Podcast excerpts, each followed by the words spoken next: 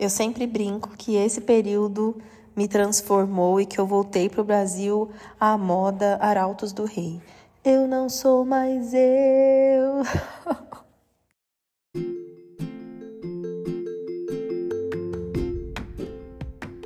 Eu sou a Aline Piologro e essa é a temporada 3 do Comenta Cast. No foco dos comentários estão as histórias que eu vivi.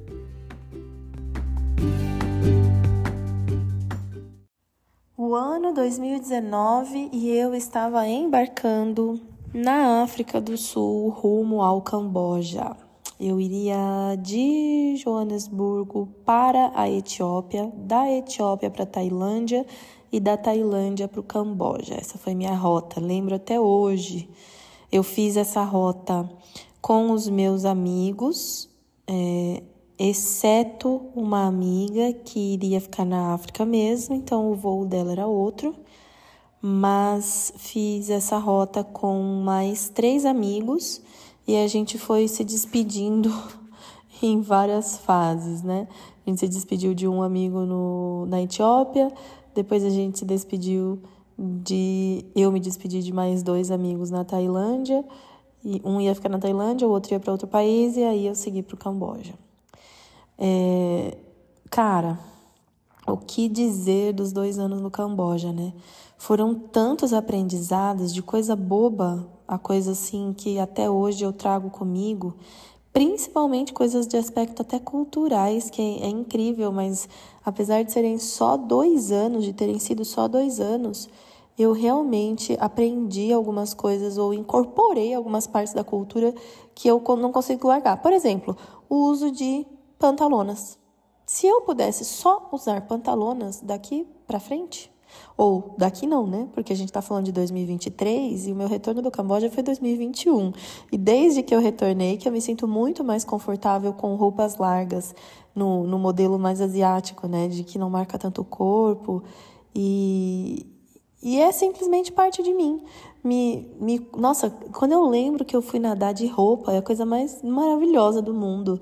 Porque eu acho sofrido nadar de biquíni ou de maiô, mesmo que, mesmo que seja de shortinho. Porque eu sinto que coisas aparecem ou que né, marcações ficam claras e detalhes do corpo ficam à mostra e eu não me sinto confortável de jeito nenhum. Talvez você possa até dizer, ah, problema de autoestima, ok, boa sorte, mas realmente estar lá e, e viver como eles viviam, de todo mundo vai nadar com roupa, é, todo mundo usa roupa mais larguinha tal, isso foi muito importante para mim e eu me encontrei, me encontrei real, oficial. Eu acho que uma das, das menores dificuldades que eu teria seria me vestir para sempre, como a maioria dos, dos, países asiáticos faz, né? Roupas largas, tenta não pegar muito sol, esconder mangas, mangas compridas mesmo quando tá calor, enfim. Mas isso é o mínimo, né? Isso é a coisa mais boba, superficial. Eu me transformei como ser humano.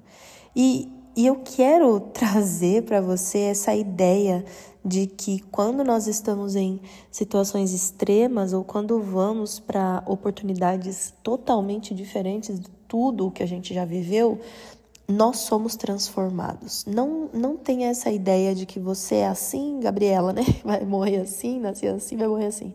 Nós somos transformados. Na realidade, eu, eu vejo que nós somos transformados com tudo, né? O contato que a gente tem com as pessoas, os conselhos que a gente dá, os conselhos que a gente recebe, as coisas que a gente faz na vida, a gente vai sendo transformado. Não precisa atravessar o planeta para ser transformado. A gente está sendo transformado. Mas quando você dá esse passo de se inserir numa outra cultura, é uma transformação doida. Aí sim, cara, uma transformação muito doida. Porque é, eu não posso comparar uma criança que está sempre com os pais entrando em diferentes culturas ou países porque a gente chama até isso de crianças de terceira cultura, né? Porque eles não, não se encaixam em uma cultura e algumas coisas são apropriadas nessa, mas não são naquela, e ele tenta ficar no meio termo para não decepcionar os pais que são dessa ou os avós que são daquela. Enfim, é uma confusão na cabeça de uma criança de terceira cultura. Eu não posso dizer que é, esse é o meu caso, né?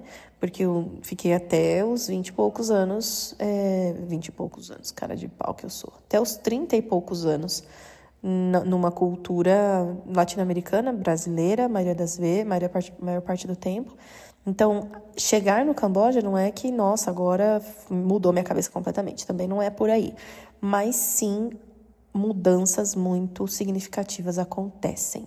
E é por isso que eu encorajo, sim, que pessoas deem esse passo, mesmo que seja é, pela via, não pela via missionária. Né? Como, o que eu quero dizer com isso? Existem tantas oportunidades para que você tenha a chance de sair do país.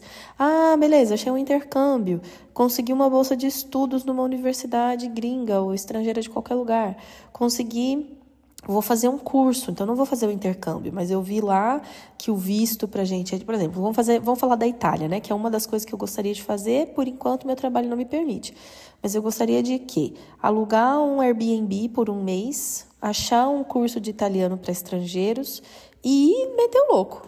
Ir para lá, para Itália, passar um mês lá, vivendo como as pessoas, uma pessoa que mora na Itália vive, porque você pega um Airbnb, é uma casa, né, um apartamento, um estúdio, ou qualquer coisa que você pegar, é, estúdio fala em espanhol quando fala para kitnet.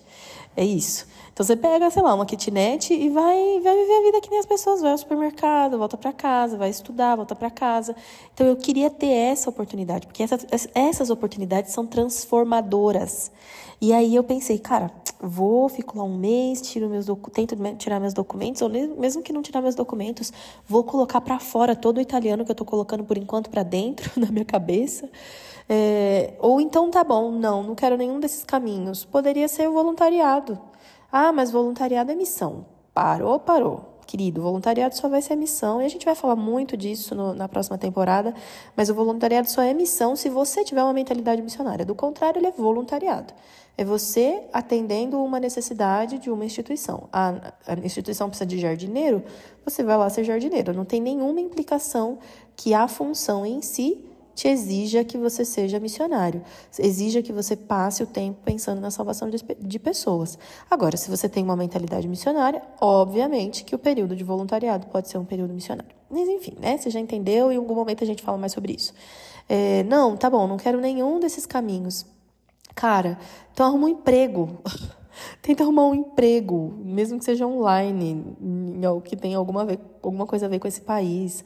É, ou vai por um tempo para servir uma igreja, tá bom? Não quero estudar em, o idioma local, não preciso disso.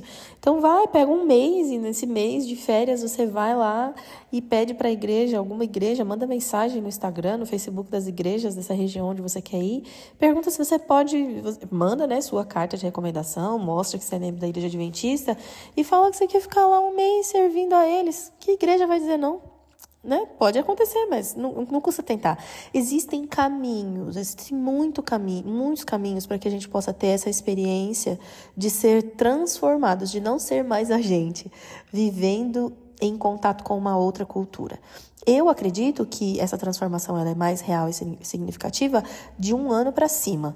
De um ano para baixo pode acontecer, mas são, né, são nuances assim de, de mudanças que vão acontecer, mas de alguma forma um pouco mais superficiais, porque o contato não é tão extremo ou tão prolongado. Então eu recomendo sempre que, que se planejem para de um ano para cima, né?